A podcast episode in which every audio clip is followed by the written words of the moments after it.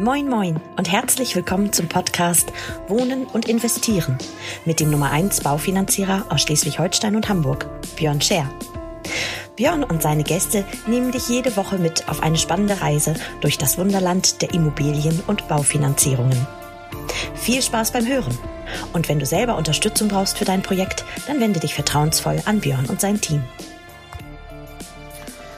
So, moin moin ihr Lieben und herzlich willkommen zu einer neuen Folge eures Wohnen und Investieren Podcast mit eurem Björn Scher. Schön, dass ihr wieder eingeschaltet habt. Heute ist ein ganz besonderer Tag, denn heute startet unsere Miniserie, so möchte ich sie mal nennen, unsere Miniserie rund um das Thema Immobilie und äh, bedeutet folgendes. Wir haben uns überlegt, was könnten wir sozusagen in einer kurzen Miniserie an attraktiven Inhalten transportieren. Und ich habe überlegt, wir nehmen einfach sechs Schritte zur perfekten Immobilie.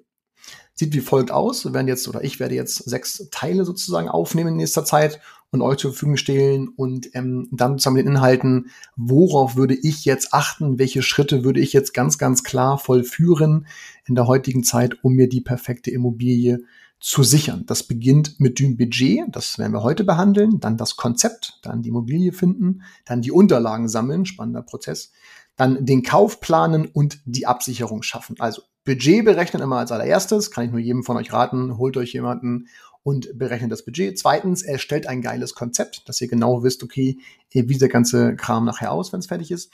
Findet die passende Immobilie, ja, da helfen wir euch ja auch bei und dann sammelt die Unterlagen. Das kann man natürlich auch parallel schon ein bisschen machen. Aber welche Unterlagen brauche ich eigentlich alle? Dann der Kaufprozess. Worauf muss ich achten? Das ist ein Kaufvertrag. Was ist eine Grundschuldbestellung? Was mache ich beim Notar? Wie ist der Auszahlungsprozess nachher? Auch spannender, spannender Bereich tatsächlich. Und wie sichere ich die Bude nachher am besten ab? Worauf sollte ich achten, damit mir niemand diese Bude später wieder wegnehmen kann? Genau, also kleine Miniserie und ich werde versuchen, mich maximal kurz zu halten. Das heißt, nicht unbedingt schneller reden, obwohl ich ja eh schon schnell rede, aber ähm, tatsächlich die Informationen richtig kurz und knackig für euch verpacken. Äh, der Stuhl knarrt auch schon richtig kurz und knackig für euch verpacken, damit ihr ähm, sozusagen schnell zu den interessanten Informationen kommt. Also, wenn es um das Budget geht, wenn sich jemand bei uns einträgt, bei uns anmeldet oder sich bei uns auch meldet, dann berechnen wir als allererstes immer das Budget. Das bedeutet, ähm, der Interessent, der Kunde bekommt von uns einen Link zugeschickt. Dort kann er seine Selbstauskunft ausfüllen. Und dann ziehe ich mir diese Selbstauskunft in unsere Finanzierungssysteme. Wir haben drei verschiedene Systeme, ein allgemeines, übergeordnetes System, dann einmal ein Spezialsystem, wo alle Sparkassen hinterlegt sind und ein, ein Spezialsystem, wo alle Volksbanken hinterlegt sind, also ein übergeordnetes, einmal Sparkassen und Volksbanken und damit decken wir ja so ziemlich alles ab, was in Deutschland rumkreucht und fleucht an Banken. Und dann gehe ich mit dem Kunden das ähm, sozusagen via Zoom Vorsicht, Werbung, äh, via Zoom durch. Ich bin ein großer Zoom-Freund und dann kann der Kunde bei uns richtig schön mit reingucken in, in seine Akte. Er kann sehen, wie setzt sich was zusammen und wir können vor allen Dingen ein bisschen rumspielen, was wichtig ist. Das Budget setzt sich ja grundsätzlich aus zwei Dingen zusammen. Also einmal das monatliche Budget, das heißt, was möchte ich mir eigentlich später leisten an Rate? Und das zweite ist, was kann ich mir eigentlich an Volumen leisten? Das hängt logischerweise unweigerlich miteinander zusammen, weil natürlich ähm, das Volumen, was wir uns an Immobilie kaufen wollen, auch die Rate mittelbar beeinflusst. Denn da sind noch ein paar andere Faktoren, ähm, deswegen nicht unmittelbar. Also erstmal die monatliche Rate und dann das Thema, was für ein Volumen kann ich mir leisten. So, dafür brauchen wir aber natürlich en masse Informationen. Jetzt erster Punkt vorweg. Hört bloß auf, auf irgendwelchen ähm, komischen Seiten äh, Budgets zu berechnen oder Finanzierungen zu berechnen, ähm, wo ihr fünf Sachen eingebt. Das ist cool, auch solche Sachen haben wir bei uns auf der Seite drauf. Es ist gut zum Spielen, aber bitte, bitte, bitte verlasst euch niemals auf diese Zahlen. Denn Meistens sind dort ganz, ganz wichtige Felder gar nicht mit eingegeben oder gar nicht genannt. Und das führt zwangsläufig dann dazu, dass dieses Ergebnis hinten raus extrem verfälscht. Ich sage euch mal zwei, drei Punkte, die auch das Budget beeinflussen, weil es nämlich den Zins beeinflusst. Bedeutet, als allererstes ist euer Status mal von entscheidender Bedeutung. Also, sind wir angestellt? Sind wir Rentner? Sind wir selbstständig? Sind wir im Ref? Sind wir Student? Sind wir Azubi? Sind wir arbeitslos? Sind wir befristet? Sind wir unbefristet? Sind wir in Probezeit? Und, und, und. Das sind ganz, ganz wichtige Punkte, weil darauf die Banken natürlich reflektieren und dementsprechend den Zinssatz ausstellen. Zweiter Punkt. Das Eigenkapital. Haben wir Eigenkapital? Wenn ja, wie viel Eigenkapital haben wir? Nehmen wir vielleicht noch Förderbanken mit in die Finanzierung rein, die optimalerweise in den zweiten Rang des Grundbuchs gehen? Also Eigenkapital, spannendes Thema. Äh, dazu zählt übrigens auch alles, was so auf irgendwelchen Depots, äh, Bankkonten, ich habe auch schon mal äh, ein Goldbarren als Eigenkapital angesetzt mit einem Perso daneben, also auch spannend ähm, Eigenleistung natürlich auch. Wenn ihr vom Fach seid, können wir gewisse Eigenleistungen und in gewisser Höhe mit ansetzen, Muskelhypothek. Das ähm, spielt logischerweise eine wichtige Rolle. Und jetzt wird's wichtig, die Renteninformation. Also wie sieht's bei euch zur Rente aus? Und Rente, ähm, egal ob ihr äh, Beamter, selbstständig, wie auch immer, beginnt mit 67, zumindest mal aus Sicht der Bank. Ähm, und so würde ich es auch angeben. Und dann ist es spannend, weil wenn wir beispielsweise eine Finanzierung für jemanden, der 50 ist, berechnen, und wir nehmen zehn Jahre Zinsbindung und zum Beispiel zwei Prozent Tilgung, wird derjenige ja kalkulatorisch niemals fertig sein ähm, zum 67. Lebensjahr. Das heißt, wir gehen zumindest kalkulatorisch in die Rente hinein, was erstmal überhaupt gar nicht schlimm ist. Ähm, aber die Bank möchte jetzt natürlich sehen, wie sieht's bei euch aus in der Rente? Könnt ihr euch die Rate dann auch noch leisten? So, und jetzt wird spannend. Äh, ganz oft in der Vergangenheit habe ich äh, Selbstständige und Selbstständige, äh, gerade so aus dem Handwerk, ähm, neigen ja dazu, sich mit dem Thema Rente eher stiefmütterlich zu beschäftigen. Auch hier großer Tipp an alle von euch da draußen, die in dem Bereich tätig sind. Sorgt auf jeden Fall äh, für eine vernünftige Altersvorsorge. Aber anderes Thema, kommen wir vielleicht noch beim bei Part 6 dazu, die Absicherung. Und jetzt natürlich interessant, weil wenn wir Einkommen bis zur Rente betrachten, kann es wunderbar aussehen. Aber jetzt sagt eine Bank, naja, sorry, aber der wird ja mit 67 nicht mehr als, weiß ich nicht, Fliesenleger den gleichen Aufwand haben, also das gleiche körperlich schaffen wie heute mit, weiß ich nicht, 40. Ähm, und stell dir mal vor, der ist selbstständig und hat nichts für die Rente gemacht. Also zahlt weder in die deutsche Rentenversicherung ein, weil er sich hat befreien lassen, noch private Renten, noch Kapitalanlagen, noch Depots, also nichts gemacht für später, dann wird das schwierig. Versteht ihr? Und warum erzähle ich euch das? Weil jetzt muss ich zusehen, dass wir das Ding bis zum 67. Lebensjahr abbezahlt haben, damit das flutscht. Nochmal, es kommt immer darauf an, wie viel Zeit haben wir noch bis 67, bis zur Rente und welche Bank steuern wir an. Aber im schlimmsten Fall müsste ich jetzt für jemanden, der, weiß ich nicht, 40 ist, äh, müsste ich jetzt zusehen, dass wir das Ding in 27 Jahren durchbekommen. Und wenn ihr euch die Volumina anschaut, die wir heute gerade draußen haben, dann äh, herzlichen Glückwunsch. Dann feiert er aber Geburtstag. Da hat er nämlich eine schöne Rate über 2000 Euro. Und deswegen ist die Rentensituation ganz, ganz entscheidend, auch letztendlich für das Budget, ähm, weil wir gucken dürfen, wie viel Zeit haben wir eigentlich noch bis zur Rente, respektive bis zur Abbezahlung dieser Immobilie. Also das mal als kleiner, ähm, als kleine Information sozusagen vorweg. Status ist wichtig bei der Budgetberechnung, Eigenkapital, Förderbanken und die Rentensituation, denn all diese Punkte beeinflussen den Zinssatz und der Zinssatz wiederum beeinflusst die monatliche Rate logischerweise. Und jetzt gebe ich euch ein paar tagesaktuelle Zahlen. Wir haben heute Samstag, den 9. Juli und ich war eben im System, es berechnet. Also stell dir mal vor, es gibt jemanden, der wohnt in Schleswig-Holstein und möchte sich in Schleswig-Holstein gerne eine Immobilie kaufen. Und diese Immobilie soll kosten 400.000 Euro. Und diese 400.000 Euro, die werfen dann logischerweise beim Kauf Erwerbsnebenkosten ab. Und die Erwerbsnebenkosten hier bei uns oben in Schleswig-Holstein liegen ja bei 6,5 Prozent. Das heißt 26.000 Euro für die Grunderwerbsteuer. Jetzt nehmen wir 2 Prozent Notar und Grundbuch, sind 8.000 Euro. Und dann ist noch ein Makler drauf mit 3,75 ähm, Cottage für den Käufer. Das sind auch nochmal 14.000 Euro. So, das heißt, in meiner Berechnung, die ihr jetzt gleich ähm, im, im, Finale hören werdet, ähm, sind also 400.000 Euro Kaufpreis für ein Häuschen. Jetzt kann der eine oder andere sagen, boah, ist ja super günstig. Ja, safe. In Hamburg ist es ein bisschen schwierig, bin ich bei euch. Aber es gibt eben auch Gegenden, da funktioniert es noch. Ist auch nur ein Beispiel. Ich es auch mit 500.000 machen können, aber wir nehmen mal diese 400.000 Euro.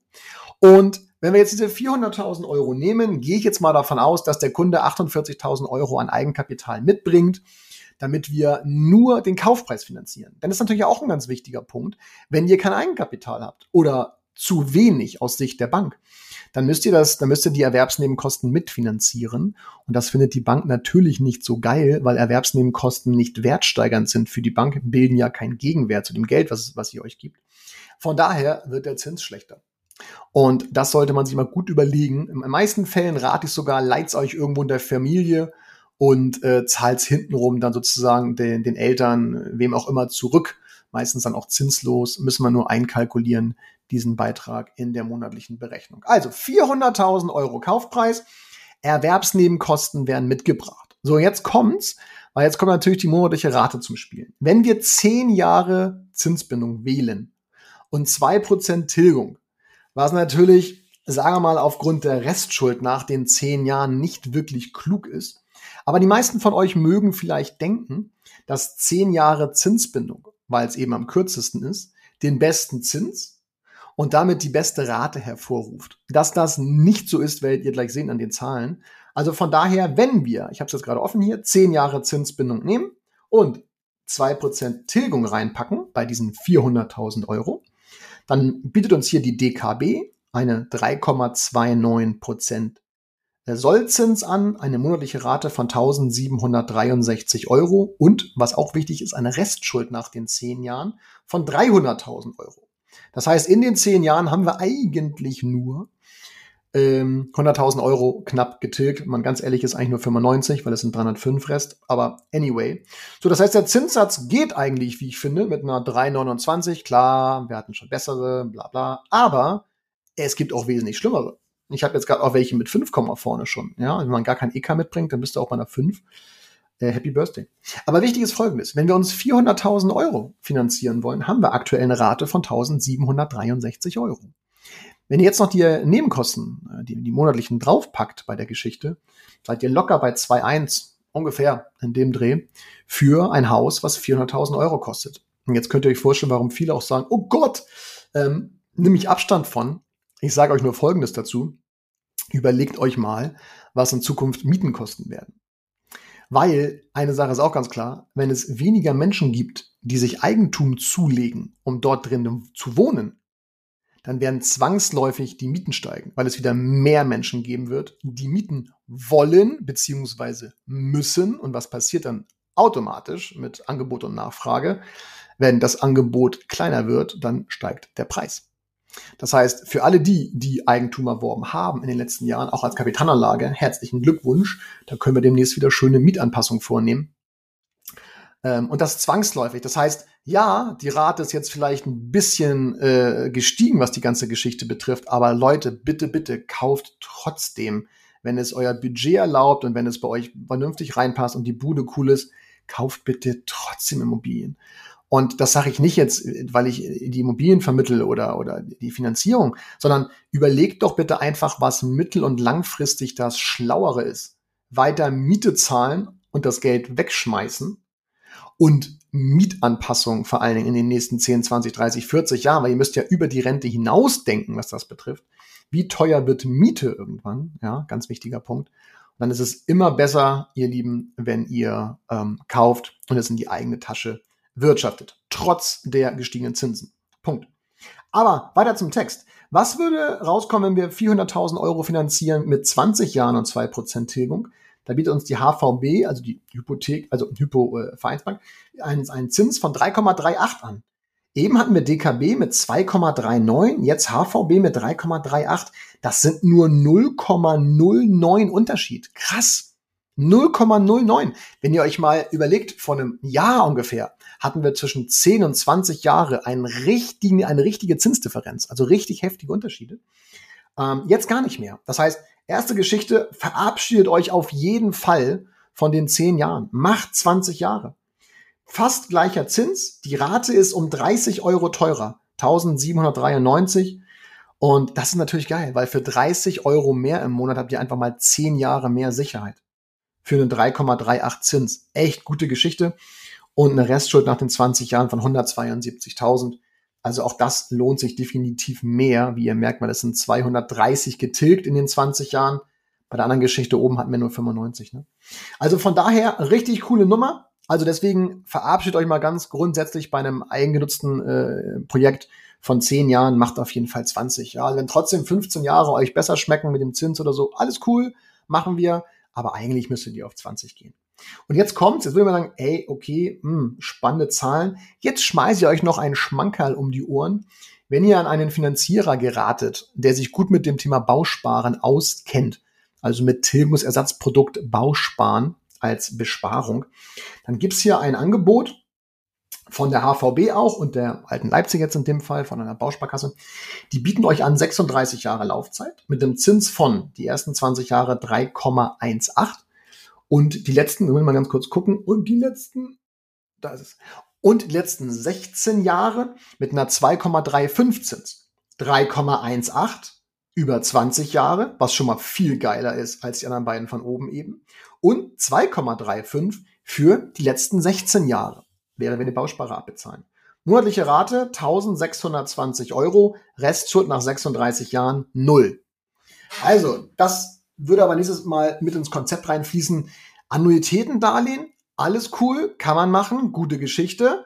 Aber lasst euch von einem fähigen Finanzierer immer noch mal das Thema Bausparen erklären und lasst es euch im System zeigen. Lasst euch nicht mit irgendwelchen Angeboten abspeisen, die sie euch zuschicken. Nehmt, das, das mache ich immer, also immer, wenn ein Kunde das möchte und am Anfang sowieso bei der ersten Besprechung, nehmt ähm, sozusagen, lasst euch mit reinnehmen in das System und lasst euch das zeigen von dem Berater, wie sich Zahlen, Daten und Fakten ändern, wenn ihr bestimmte Dinge anpasst. Und dann lasst euch dieses Angebot bis ins Nirvana pimpen, bis es sexy ist und bis es euch schmeckt. Lasst euch nicht bitte abspeisen mit irgendwelchen E-Mail-Angeboten, die sie euch schicken. Lasst, guckt selber mit rein. Denn nur dann habt ihr auch die Gewissheit, dass ihr das beste Angebot für euch bekommen habt, was es am Markt gibt. Wenn ihr natürlich Vertrauen zu der Person habt, so ohne Ende, alles gut. Aber Vertrauen ist gut, Kontrolle ist besser. Lasst mit reingucken. Ja. Also von daher, was beeinflusst das Budget? Nochmal als zum Abholen. Der Status ist wichtig, das Eigenkapital und Förderdarlehen und die Rentensituation, alles Dinge, die den Zins beeinflussen, respektive die Gesamtlaufzeit. Und wie ihr eben gemerkt habt, einmal gibt es das Budget, was wir oben natürlich berechnen. Wenn jetzt ein Kunde zu mir sagen würde, ey Björn, 1,6, 1,7 ist mir zu hoch, mach mal 1,5, dann würden wir die 1,5 äh, so lange äh, versuchen hinzuspielen, bis sie da ist und würden einfach oben von den 400.000 Euro immer Geld wegnehmen. Versteht ihr? Also ich würde jetzt anfangen mit dem Kunden, wenn er sagt, ey Björn, 1,6, 1,7 ist mir zu hoch, lass mal gucken, wie wir 1,5 hinbekommen. Dann würde ich einfach oben jetzt anfangen, aus den 400.000 Euro 350 zum Beispiel zu machen und dann würden wir es anpassen zusammen. Aber alles im System, alles während der Kunde dabei ist und dann spielen wir das so lange hin, bis es nachher schmeckt. Okay, also Budget berechnen wirklich nur in einem richtig äh, guten Finanzierungssystem, nicht auf irgendwelchen Seiten, wo nur irgendwelche komischen Ergebnisse rauskommen, auf die ihr euch nachher eh nicht verlassen könnt. Lasst es gleich sein, meldet euch und dann geht man das vernünftig durch. Und dann schaut unbedingt, auf das monatliche Budget, weil das ist das Entscheidende. Und dann orientiert euch an dem monatlichen Budget und lasst euch dann von eurem äh, Top-Finanzierer ein Volumen ausstellen, optimalerweise mit einem Finanzierungszertifikat, wo er euch attestiert, dass ihr das auch dementsprechend euch leisten könnt nachher. Ganz, ganz wichtiger Punkt, das Budget fand ich eine mega spannende Folge, wenn ich ehrlich bin, ähm, weil das natürlich von viele von euch auch sozusagen der Kick-off ist, was können wir uns eigentlich leisten, worauf kommt es an und, und, und. Ähm, und das ist eigentlich für mich auch immer als Berater dann der, der spannendste Punkt zu sehen. Was können wir mit der, mit der Situation, die wir haben, mit den bereits vorhandenen Unterlagen, Verträgen, Dokumenten, mit den bereits vorhandenen Vermögen, was können wir dort Geiles auf die Beine stellen? Und deswegen finde ich diesen Part ganz, ganz wichtig und kommt safe vor allem, was ihr draußen machen solltet. Nicht mal eine Immobilie solltet ihr suchen, bevor ihr das Budget nicht für euch geklärt habt. Ne? Also, das so ein bisschen ähm, Schnack Real Talk habe ich versucht in 20, ja, 18 Minuten. Sehr gut. Also die 20 habe ich geknackt. In dem Sinne ähm, wünsche ich euch ein schönes Wochenende. Bleibt gesund, habt euch wohl. Und wenn es Fragen gibt, immer gerne schreiben. Meine Nummer ist ja überall in www verfügbar. Liebe Grüße und bis bald, euer Jörg. Ciao, ciao.